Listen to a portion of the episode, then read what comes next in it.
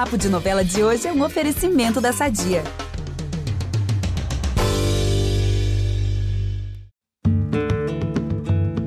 A paternidade pode mudar um homem, mas será que pode mudar o diabo?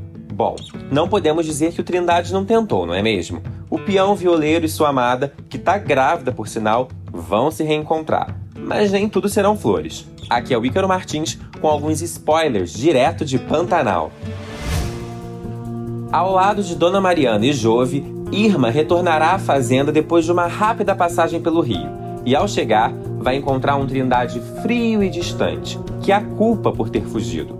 Ela, por sua vez, irá pedir perdão ao seu amado por ter ido embora para o Rio de Janeiro. Paralelo a isso, a Bruaca irá ganhar mais ciência sobre os seus direitos. A Maria atualmente está lá, abrigada na fazenda do José Leôncio, chorando migalhas. Mas a gata tem direito a metade de tudo que é do Tenório, por motivos de casamento feito com comunhão total de bens.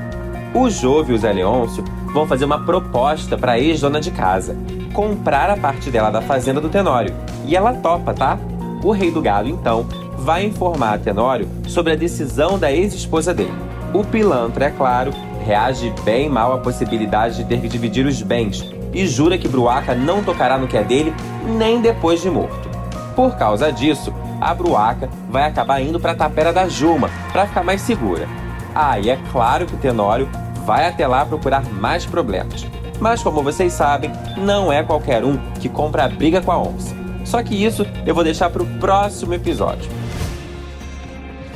Por hoje é só, mas amanhã tem mais. E lembrem-se, no G-Show e no Globoplay tem muito mais Pantanal para vocês. Beijão!